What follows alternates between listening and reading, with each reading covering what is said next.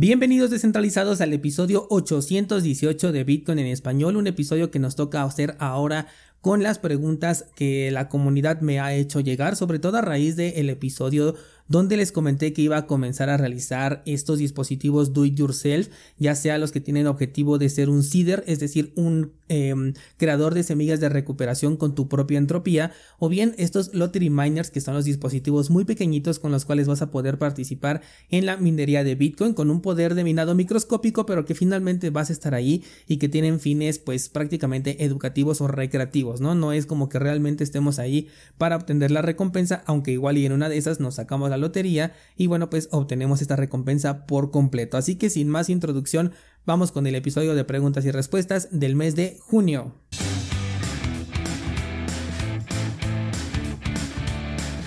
Y bien, la primera pregunta, ya tengo por aquí todo el listado, eh, dice, ¿la Jade Wallet pierde sus características como cartera al utilizarla como un lottery miner? Bien, no sé si sepas, pero la cartera Jade Wallet, que por cierto tengo por aquí, déjame mostrártela por si no la, eh, no la has visto. La cartera Jade Wallet, esta cartera que tengo por aquí, sí, creo que ahí se ve perfectamente, eh, se puede convertir en un lottery miner, le puedes cambiar el firmware y a través de él puedes eh, tenerlo trabajando como un minero de Bitcoin, un minero de lotería, que es lo que te comentaba yo ahorita en la introducción. Y de hecho yo ya la tengo así de esta manera, ahorita la tengo apagada porque pues estoy utilizando la computadora y todo el tiempo tiene que estar conectado este dispositivo para poder estar operando. Pero de hecho ya la tengo yo trabajando, ya llevo más de una semana creo con este, con este dispositivo ahí haciendo minería mientras estoy trabajando yo en la computadora y me parece bastante interesante. Pero bueno, la pregunta es si pierde sus características como cartera. No, no las pierde. De hecho, para poder em, trabajar como lottery miner con esta Jade Wallet necesitas inicializar el dispositivo, es decir que vas a necesitar crear una cartera dentro del dispositivo para que ya después te puedas poner ahora sí a trabajar como minero.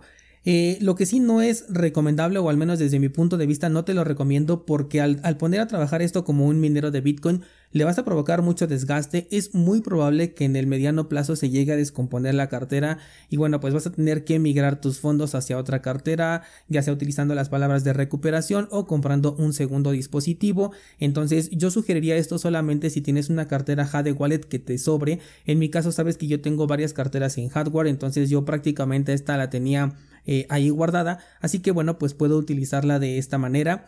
Pero yo no te sugeriría que la utilizaras como una cartera, aunque sí eh, lo puedes hacer, eh, sobre todo por el tema del desgaste. De hecho, he grabado una clase que, si no me equivoco, se publica mañana en cursosbitcoin.com en donde te cuento 10 de las experiencias que tuve al eh, realizar pues este cambio de firmware, al estar realizando experimentos con dispositivos móviles, con la computadora, eh, con la conexión Bluetooth, etcétera, todas estas experiencias que yo fui acumulando, bueno pues las englobé ahí en esta clase para que tengas un pequeño resumen y sepas más o menos qué puedes esperar, qué errores puedes encontrar eh, y algunas preguntas que seguramente te van a surgir dentro de ellas esta, ¿no? Porque sí, yo sabía que me iban a preguntar si en algún punto esta cartera pues perdía su característica principal que es la de ser una cartera, pero no, no lo pierde, simplemente se le agrega la capacidad de tener, eh, de ser un lottery miner. Vamos con la siguiente pregunta y dice, mm, ¿alguien tiene problemas con Moon o sabe si no está funcionando?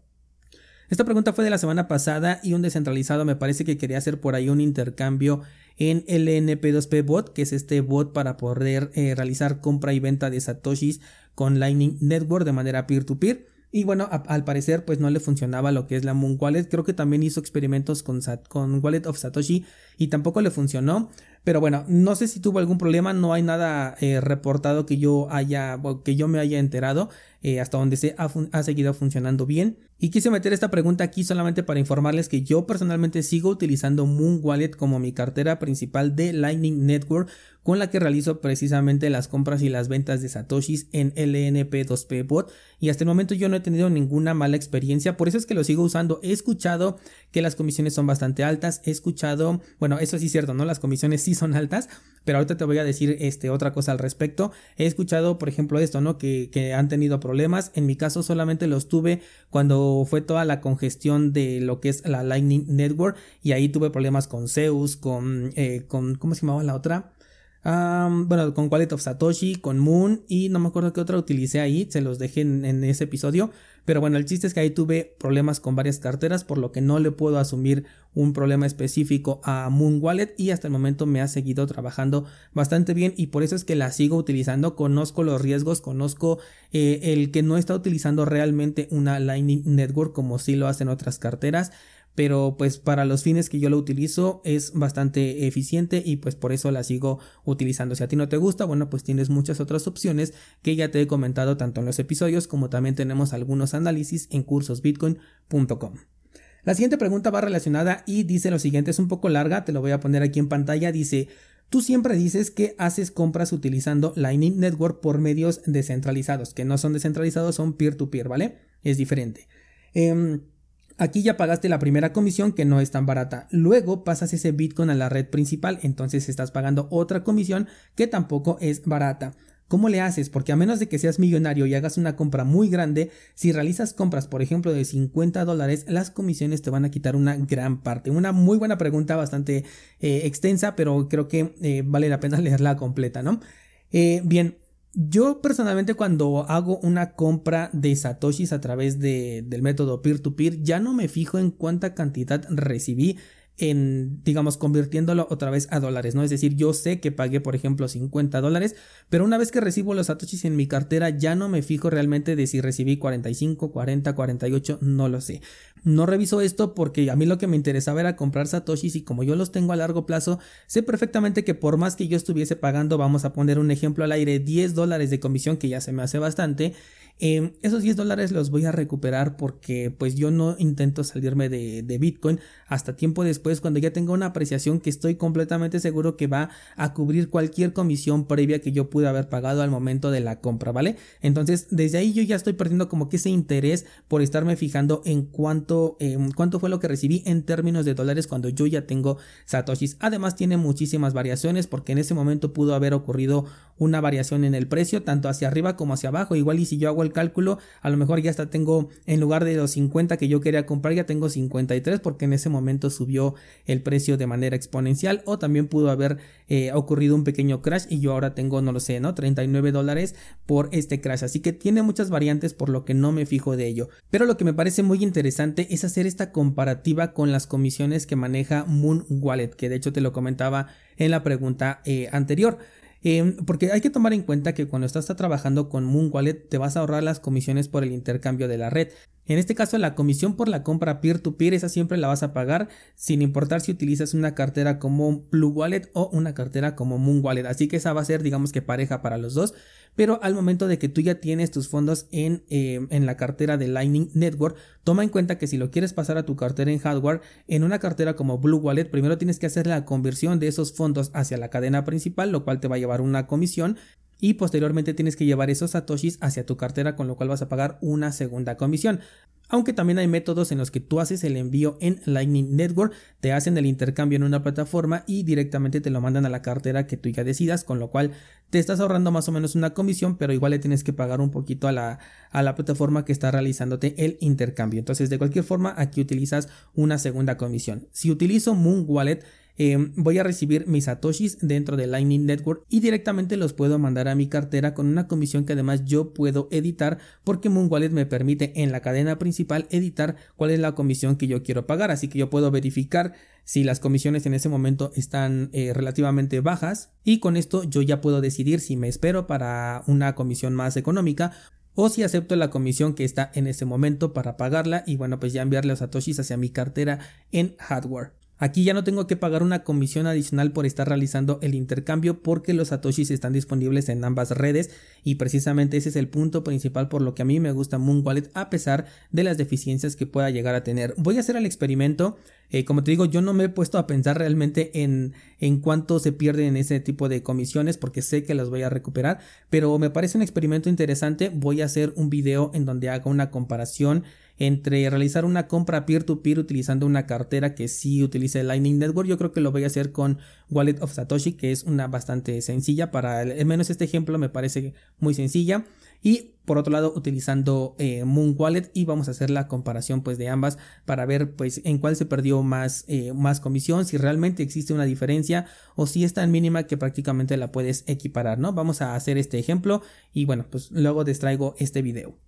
Siguiente pregunta dice, gracias por el contenido. ¿Escuchaste del método para sacar tus BTC convirtiéndolos a Monero y luego sacarlos utilizando Fixed Float para comprar Bitcoin en esta plataforma de swap? Dicen que de esta forma se logra obtener Bitcoin sin KYC. ¿Tú qué opinas?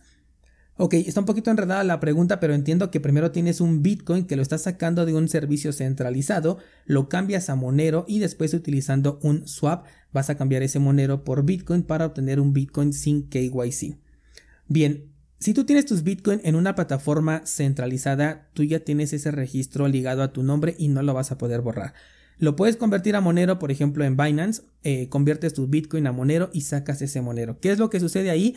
Que tú tienes a tu nombre registrado una cierta cantidad de dinero regularmente en, yo creo que lo han de manejar en dólares o por lo menos en Bitcoin y van a decir, por ejemplo, Daniel Vargas tiene, eh, no sé, 5 millones de satoshis en Bitcoin. Después los cambió a Monero y los sacó. ¿Qué hizo con ellos? No lo sabemos porque como en Monero eh, la interacción es privada, pues ya no se puede saber hacia dónde se fueron. Después ese Monero lo puede volver a convertir a Bitcoin, como bien dice esta pregunta, y ese Bitcoin ya no tiene un KYC. Sin embargo, yo ya dejé un registro de haber tenido esos 5 millones de satoshis dentro de Binance y ese registro es el que ya se le comparte, por ejemplo, a Hacienda o a la entidad Em, que sea necesaria para compartirle en este, en este aspecto económico. Entonces, esa no es una forma de obtener un Bitcoin sin KYC porque partes de un Bitcoin que ya tiene ese KYC. Lo que estás eliminando es el rastreo, ya no te pueden seguir, ya no pueden saber a dónde te lo llevaste, si lo guardaste, si lo pagaste, si compraste algo con ello, ya no pueden saber nada de ello, pero el KYC ya se queda contigo, entonces no es esa la manera de comprarlo. Bitcoin sin KYC lo puedes comprar a través de los métodos peer-to-peer como LNP2P bot, a través de la minería, por ejemplo, ya sea minería física o minería en la nube. Esta última ya hace muchísimo tiempo que no la manejo, así que ya no te puedo decir nada al respecto. De hecho, preferiría ya no utilizarla, pero sé que existe todavía por ahí esa, eh, esa oportunidad. Y qué más, bueno, eh, ofreciendo algún producto o servicio a cambio de este Bitcoin, también lo vas a obtener de manera eh, completamente deslindada de tu identidad pero este método que nos están aquí, bueno, este método que me están aquí preguntando específicamente no funciona para no tener un KYC, aunque tus últimos bitcoins sí no tengan una relación contigo.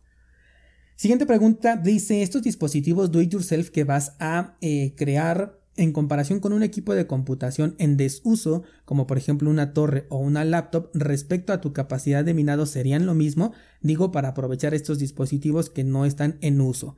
Eh, efectivamente, una computadora puede tener una mayor capacidad de minería, por supuesto. entre mejor sea la computadora, pues va a tener una mayor capacidad que los dispositivos como el que te mostré hace un momento, ¿no? Esta Jade Wallet, pues es un dispositivo bastante pequeño que no se va a comparar, por ejemplo, con una laptop, aunque esta laptop eh, puede llegar a tener ya sus años, va a tener una mayor potencia. Sin embargo, considera que vas a pagar un poquito más en cuanto a energía eléctrica, es un dispositivo que estorba un poquito más que lo tengas ahí encendido, se va a desgastar bastante rápido, te va a durar muy poco y en realidad el provecho es prácticamente nulo porque aún con una computadora la probabilidad de que obtengas la recompensa es prácticamente imposible, entonces vas a tener un mayor desgaste en un dispositivo al que considero que le puedes sacar más provecho como lo es una computadora aunque, esté aunque sea ya vieja a utilizar un dispositivo de estos que son bastante pequeños. Claro que si tú tienes a lo mejor no lo sé, 5 o 6 computadoras en tu casa, bueno, pues igual y sí les puedes dar este, esta clase de uso, porque pues finalmente las tienes ahí detenidas y a lo mejor no están haciendo nada.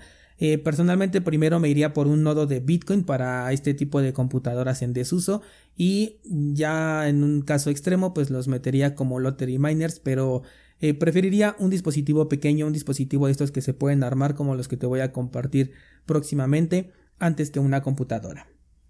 Siguiente pregunta dice, ¿sabes cómo retirar dinero de Blue Wallet a Bitso? Esta pregunta me hace pensar que es una persona novata porque pues para retirar de Blue Wallet a Bitso solo se requiere una transacción de Bitcoin, una transacción normal. Asumo que no lo tiene en Lightning Network porque em, Blue Wallet ya no te permite utilizar Lightning sin tener un nodo de Bitcoin y considero que si tienes un nodo de Bitcoin ya sabes hacer transacciones. Em, lo que sugiero aquí es que cheques el curso de Bitcoin desde cero en cursosbitcoin.com. Es un curso completamente gratuito. Ahí te enseño cómo realizar una transacción. De hecho, precisamente utilizo Bitso y una cartera en hardware y de la manera en la que se hace una transacción ahí se va a hacer prácticamente en cualquier lado sobre la cadena principal. Utilizar Lightning Network ya es otra cosa, pero de acuerdo a la pregunta, yo siento que no estás dentro de Lightning Network. Siguiente pregunta dice, Dani, ¿dejaste los enlaces de dónde comprar las Lottery Wallets en algún episodio o curso? ¿Y sabes si hay diferencia entre ellas con respecto al poder de minado? Eh, con respecto al poder de minado sí hay diferencia, evidentemente, entre más potencia tenga el dispositivo que estés utilizando y mejor esté optimizado el software, va a tener una mayor potencia de minado. De hecho, el Nerd Miner que tengo por aquí, bueno, todavía no lo armo, pero tengo por aquí todavía mi dispositivo que, eh, con el que voy a trabajar. Eh, ha subido, ha, tenido un incremento, bueno, más bien, ha tenido creo que dos incrementos a lo largo del desarrollo gracias a la optimización de software, incremento en el poder de minado.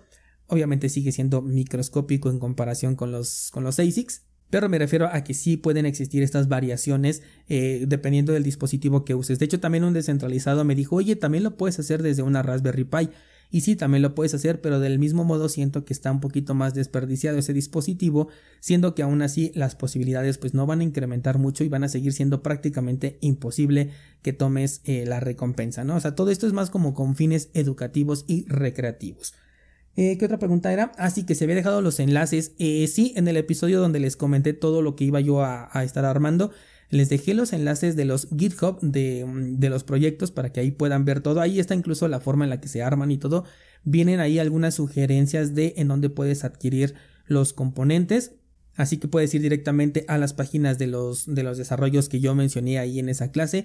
Y adicionalmente, bueno, pues si eres suscriptor de cursosbitcoin.com, ahí donde estoy relatando mi experiencia con todos estos dispositivos, pues yo te voy a poner en dónde específicamente los compré, cuánto me costó, si posteriormente lo encontré en un lugar más económico o si encontré por ejemplo este dispositivo el, el TTGO que ya después lo encontré con los pines soldados. Todo esto te lo voy a estar comentando precisamente ahí en, esa, en esa experiencia que estoy allí documentando pero de cualquier forma si no tienes la suscripción a cursosbitcoin.com puedes ir a los eh, desarrollos oficiales al GitHub de cada uno de estos desarrollos y ahí viene toda la información para poder y para saber en dónde comprar los dispositivos los componentes Siguiente pregunta dice una duda Daniel, si no he conectado mi Ledger todavía no se actualiza, ¿cierto? Pero ¿qué pasará el día en que quiera retirar mis fondos de la Ledger?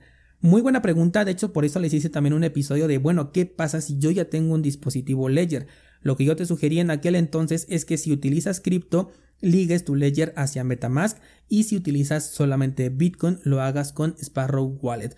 De esta manera no vas a necesitar la actualización forzosa en caso de que ocurra en el futuro porque por el momento no es forzosa la actualización, pero evitando utilizar lo que es Ledger Live, el, software oficial de, de Ledger, te vas a poder brincar esta actualización y en el futuro vas a poder sacar tus fondos de ahí sin ningún problema. Hay otra pregunta relacionada a los dispositivos Ledger y dice, aquí está, dice, estoy a punto de grabar un video martillando mi Ledger, los materiales del modelo S son terribles y la pantalla no es visible. Yo considero que la pantalla sí es visible, los materiales, bueno, pues creo que todas las carteras son de plástico, aquí tengo la Jade y también es un plástico, pues bastante, eh, no puedo decir que es un plástico super pro, pero tampoco es eh, tan, tan barato. Eh, pero eh, creo que eso prácticamente es lo que menos importa. Lo que realmente interesa es que tenga una seguridad alta que nos permita revisar el código, que no saque las llaves, eh, las semillas de recuperación del dispositivo, porque pues eso es precisamente lo que le ocurrió a Ledger. Y de hecho yo te compartí apenas en Instagram que no es necesario que tires, que destruyas o que dejes de utilizar tu dispositivo Ledger. Una excelente manera de seguirle dando vida es utilizándola como una, ¿cómo se llama? Como un esquema multifirmas Obviamente considerando que el otro dispositivo que vayas a utilizar como multifirma pues no sea otra layer porque pues se pierde, ¿no? Ahí ya los dos tendrían este grado de inseguridad. Pero puedes utilizar una cartera en software en conjunto con esta cartera eh, Ledger y utilizarla como multifirma. Puedes utilizar una Jade más una Ledger, una KeepKey más una Ledger, etcétera, ¿no? Simplemente con que los combines puede tener una buena utilidad y aunque permitan salir a las llaves privadas no van a poder hacer una transacción ni quitarte tus fondos porque para eso es el esquema multifirmas. Si no sabes hacer esto, cursosbitcoin.com, ahí tienes cómo hacer una multifirmas. Vamos con otra pregunta. Dice Daniel, ¿vas a hacer curso de cómo hacer este proceso de las Lottery Miners? Sí, de hecho ya basta. Vamos a terminar esta semana con el de la Jade Wallet. Son procesos bastante sencillos, la verdad. Creo que tiene un poquito más de complejidad y eso, muy poca, el estar armando el dispositivo, el instalarle el software, pero la verdad es que son procesos muy pequeños. Por lo que sí, voy a subir clase de todos ellos, de los dos seeders y los dos lottery miners, y después a ver qué otra cosa se me ocurre armar. Siguiente y última pregunta dice, quisiera entender todo lo que haces, pero es tanta información que hasta me da miedo, miedo de perder más dinero. Mm, hablando específicamente de armar estos dispositivos, porque con respecto a ello fue que me llegó esta pregunta, yo creo que primero hay que perderle miedo a perder dinero sabiendo que el dinero es un recurso renovable, un recurso que de una u otra manera vas a poder recuperar ya sea trabajando, eh, siendo empleado, teniendo un emprendimiento, invirtiendo, no sé, hay muchísimas formas de conseguir dinero pero en este caso lo que vas a ganar es conocimiento, vas a aprender cómo funciona un minero de Bitcoin, vas a aprender, bueno, pues a lo mejor, por ejemplo, yo nunca había utilizado estos dispositivos TTGO, ni siquiera sabía que existían y bueno, ahora yo ya puedo decir que ya he utilizado uno de estos, ya me puedo dar una idea de más o menos qué capacidad tienen y en el futuro si algún eh, proyecto se atraviesa yo puedo decir Tal vez se pueda hacer con una TTGO, ¿no? Porque yo ya aprendí eh, que se pueden utilizar de ciertas maneras, que les puedo conectar un ventilador, que son como una Raspberry Pi, pero todavía más pequeñitas. Em, no lo sé, ¿no? O sea, todo lo que yo vaya aprendiendo en el transcurso de armar estos dispositivos es conocimiento ganado, conocimiento que se va a quedar conmigo toda la vida y sobre todo como lo estoy documentando, pues puedo regresar a, consultarlo en caso de que llegue a tener dudas en el futuro. Así que desde mi punto de vista gano muchísimo más de lo que me pudo haber costado este dispositivo, que a lo mejor como te comenté fueron más o menos 50 dólares en total por todo lo que necesitaba. Y esos 50 dólares pues los puedes volver a recuperar ¿no? en el futuro pero ese conocimiento se queda contigo. Y yo siento que vale más hasta le puedes sacar más provecho eh, en otro proyecto a futuro. Así que por este lado yo te animo a perder mejor el miedo y a ganar mucho conocimiento. Y bueno, pues esas son todas las preguntas de este mes, preguntas muy interesantes, ya sé que siempre digo esto, pero de verdad me gustan mucho las preguntas que fueron haciendo. Eh, eh, todas estas se las he contestado al momento en el que me lo han preguntado, aquí simplemente hago un recopilatorio porque seguramente más descentralizados tienen esta clase de preguntas y bueno, pues aquí ya pueden solucionar esa duda. Así que bueno, pues de esta manera vamos a cerrar el episodio del mes de junio, un poquito trazado, pero ya está aquí. Y pues nada, eso sería todo, muchas gracias y hasta mañana.